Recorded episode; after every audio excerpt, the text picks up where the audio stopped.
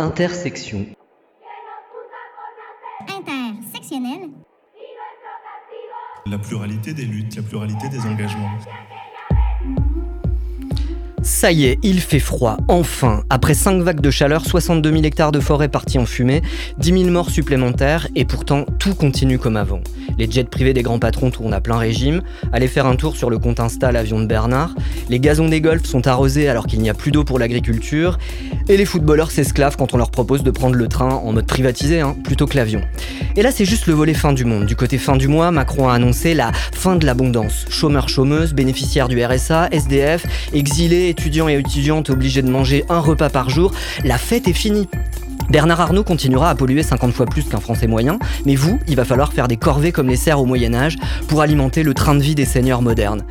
Et le chauffage cet hiver, ce sera peut-être optionnel. Et puis les féminicides, les LGBTI-phobies, le racisme qui tue chaque jour. Nous sommes en 2022, toute la planète est saccagée par le capitalisme et l'hétéropatriarcat. Toute Non. Un peu partout, des collectifs d'irréductibles femmes et hommes résistent encore et toujours à l'envahisseur, pensent qu'un autre monde est possible et le préparent. Leur potion magique, la lutte. Leur village, tous les endroits où la solidarité l'emporte sur la conquête et la compétition. L'avenir leur appartient, et comme Obélix, il et elle pourraient dire Ils sont fous ces dominants.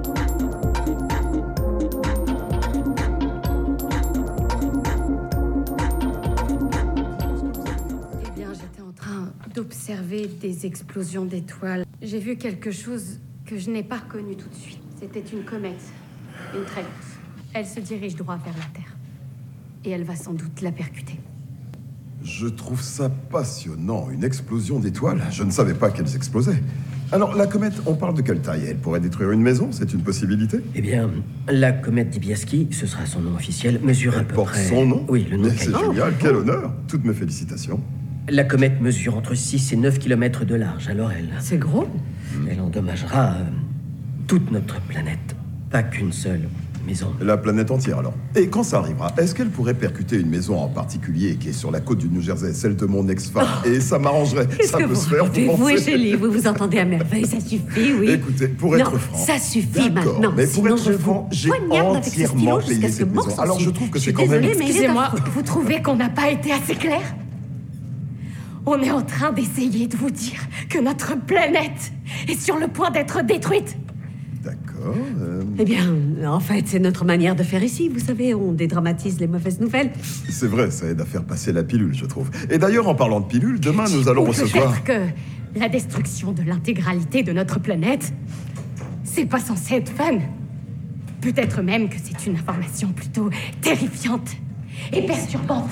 Oh non, s'il te plaît, fais pas ça. Et que toutes les nuits, on devrait pleurer sans arriver à fermer l'œil.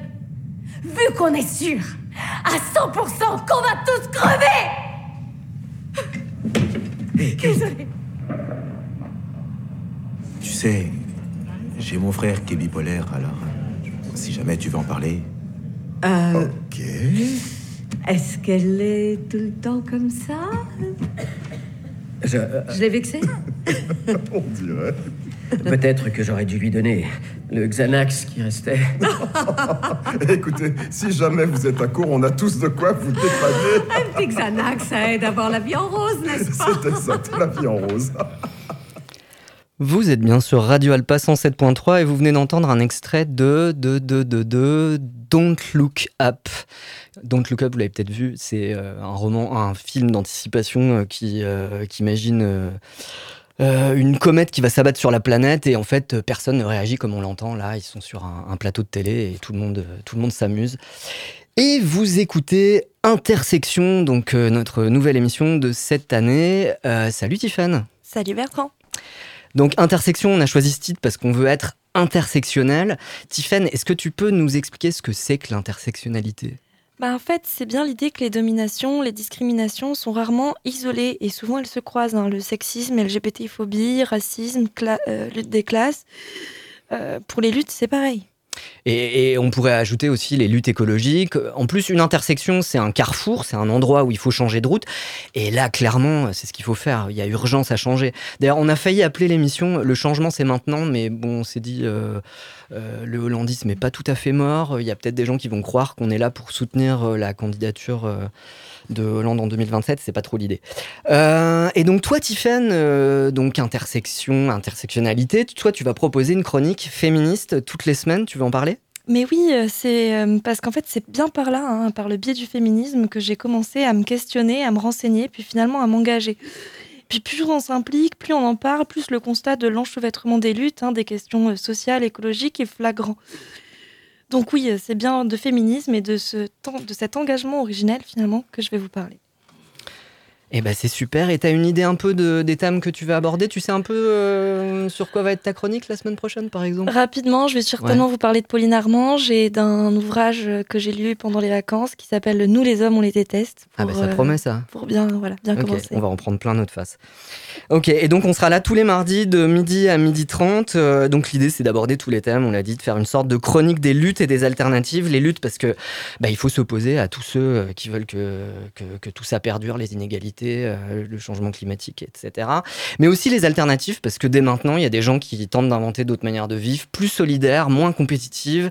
Il y a aussi l'idée d'être branché euh, le plus possible sur, euh, sur les luttes locales, les projets alternatifs. Et justement, avec nous, dans le studio de la MJC Prévert, Étienne, pour nous parler de l'occupation de la salle Barbara. Salut Étienne. Bonjour. mais avant, Tiffen, on va faire une pause musicale. Mais tout à fait, on va écouter un de mes artistes préférés, Gaël Faye, interprète, compositeur, écrivain franco-rwandais, qui chante son parcours tout à fait atypique. Dans le son qu'on va écouter, il euh, euh, dénonce le pouvoir des dominants, aveugle aux réalités des dominés. On écoute.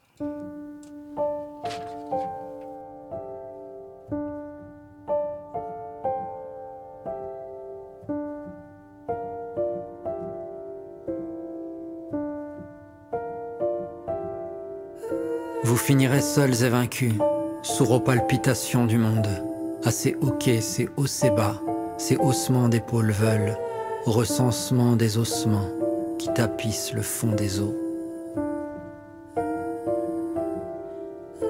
Vous finirez seuls et vaincus, aveugles aux débris tenaces, de ces vies qui têtues s'enlacent, de ces amours qui ne se lassent, même lacérés de se hisser à la cime des songeries. Vous finirez seuls et vaincus, grands éructants rudimentaires, insouciants face à nos errances, sur la rude écale de la terre, indifférents aux pulsations qui lâchent laisse à l'espérance. Vous finirez seuls et vaincus, car longue longue est la mémoire des pieds des peaux des au revoir et de ces temps itinérants où devisant et divisant, vous créez un monde en noir et blanc. Vous finirez seuls et vaincus, vos cris, vos corps et vos credos, autorité en toc et broc, ne sauront vous sauver de rien. L'éclat de nos vies entêtées éblouira vos en dedans. Et vos enfants joyeux et vifs feront rondes et farandoles avec nos enfants et leurs chants. Et s'aimant sans y prendre garde, vous puniront en vous offrant des petits enfants chatoyants. Finirez seuls et vaincus, car invincible est notre ardeur, et si ardent notre présent, incandescent notre avenir, grâce à la tendresse qui survit à ce passé simple et composé.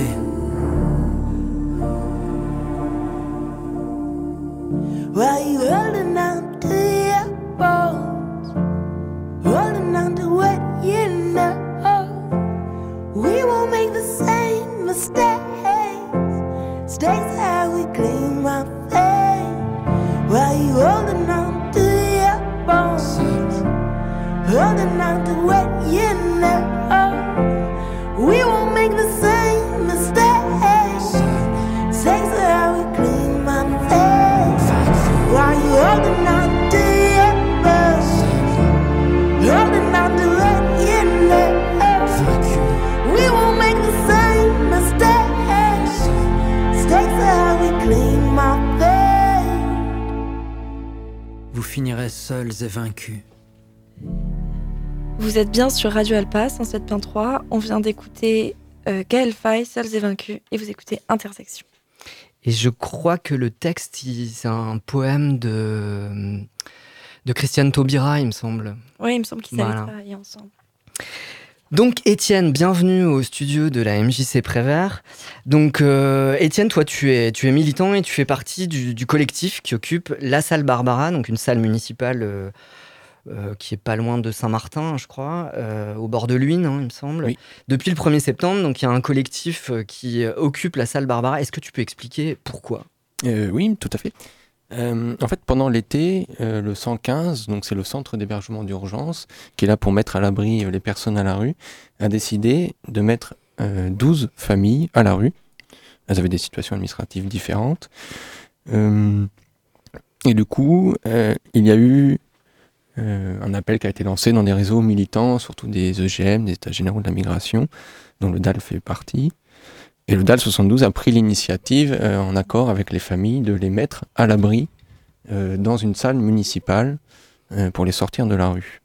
Donc le, le DAL droit au logement, peut-être il faut rappeler, donc là c'est le DAL 72, le DAL à l'échelon national c'est une association qui milite pour bah, le droit au logement pour tous et toutes. Oui. Et, et- et y compris par la réquisition de, de logements libres et vacants. Oui, ça fait partie des moyens d'action du DAL de occuper euh, ou de réquisitionner des logements pour euh, sortir de la rue euh, les personnes qui y sont. Et du coup, est-ce que c'est légal?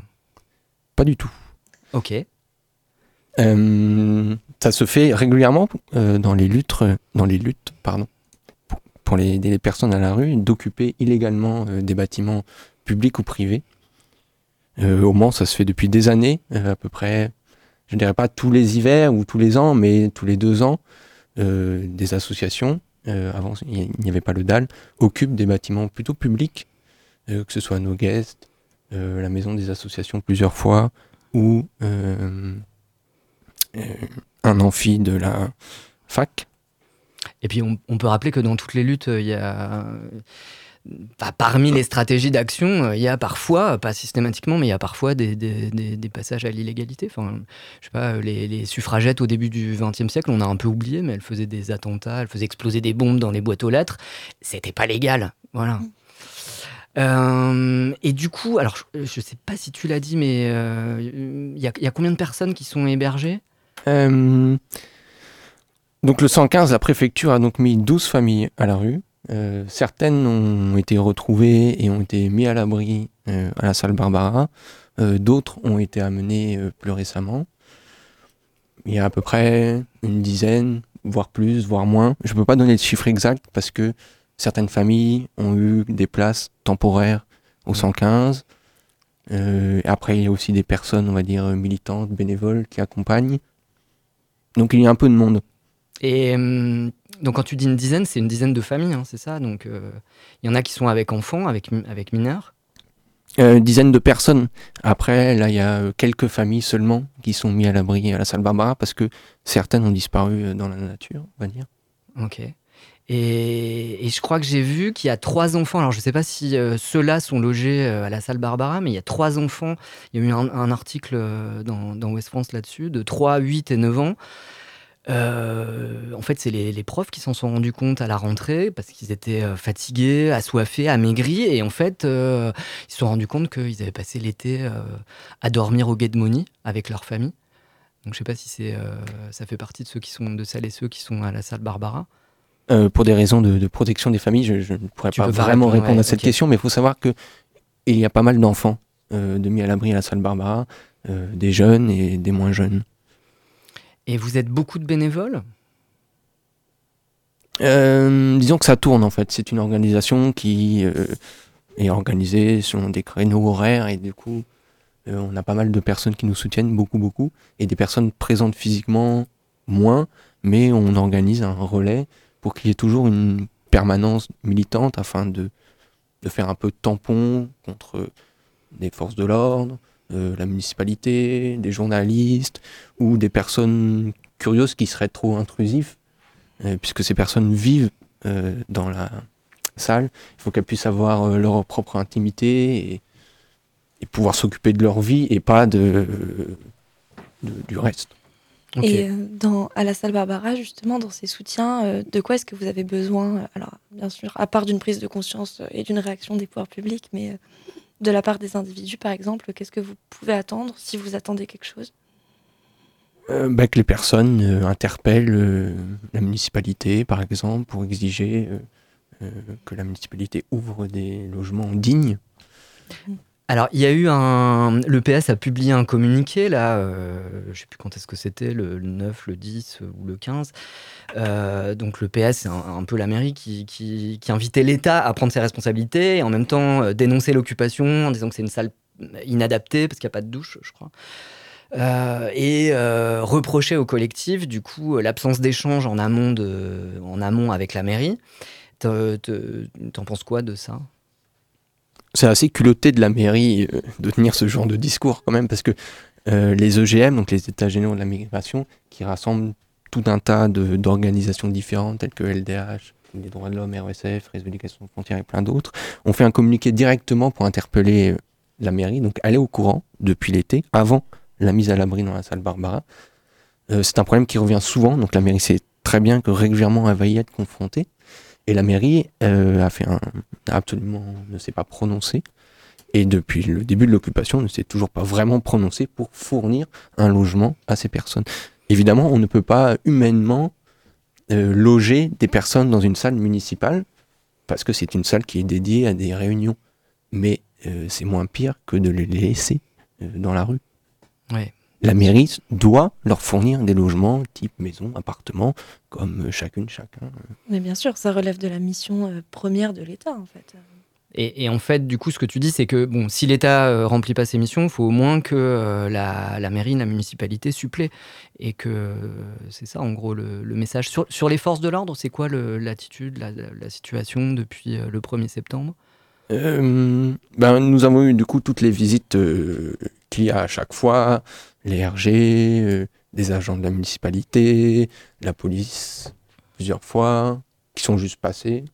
Qui vous ont pas délogé, quoi Pour l'instant, non. On a eu un huissier qui est passé euh, constater euh, l'occupation, ce qui est une première au moins, parce que d'habitude, quand il y a eu des occupations, il n'y a jamais eu d'huissier qui est passé. Mais bon. donc ça, c'est une initiative de la mairie Oui. Hmm.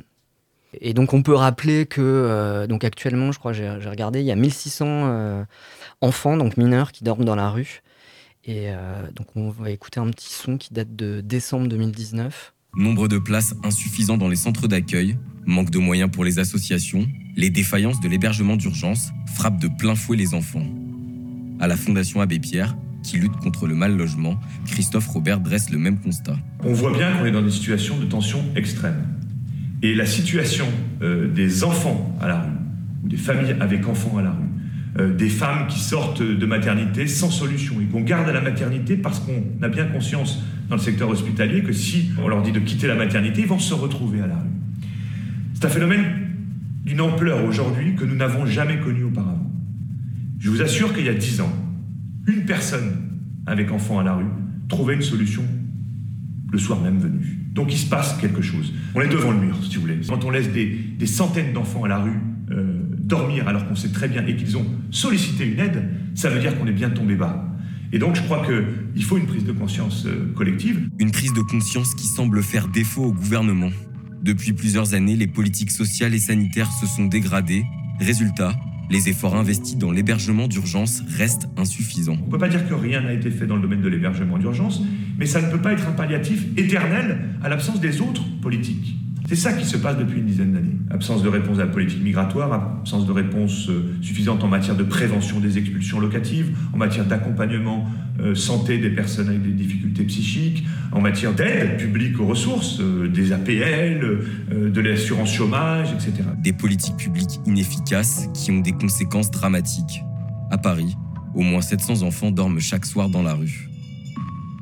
Voilà, vous êtes bien sur Radio Alpa 107.3 et vous écoutez Intersection. On vient d'écouter un extrait de Le Média en fait en décembre 2019, donc sur les, les, mineurs à la rue. Donc euh, Étienne, moi j'avais envie de te poser cette question. Donc c'est un, une situation aberrante, euh, anormale, etc. Et qu'est-ce qu'on pourrait faire pour éviter ces situations? Bah, euh, Un toit, c'est un droit inconditionnel, quelle que soit la situation sociale, administrative des personnes. Et donc, un certain nombre de mécanismes qu'on peut mettre en place, c'est que toutes les personnes qui ont droit au logement, euh, bah, c'est de leur fournir des logements, via les logements sociaux notamment.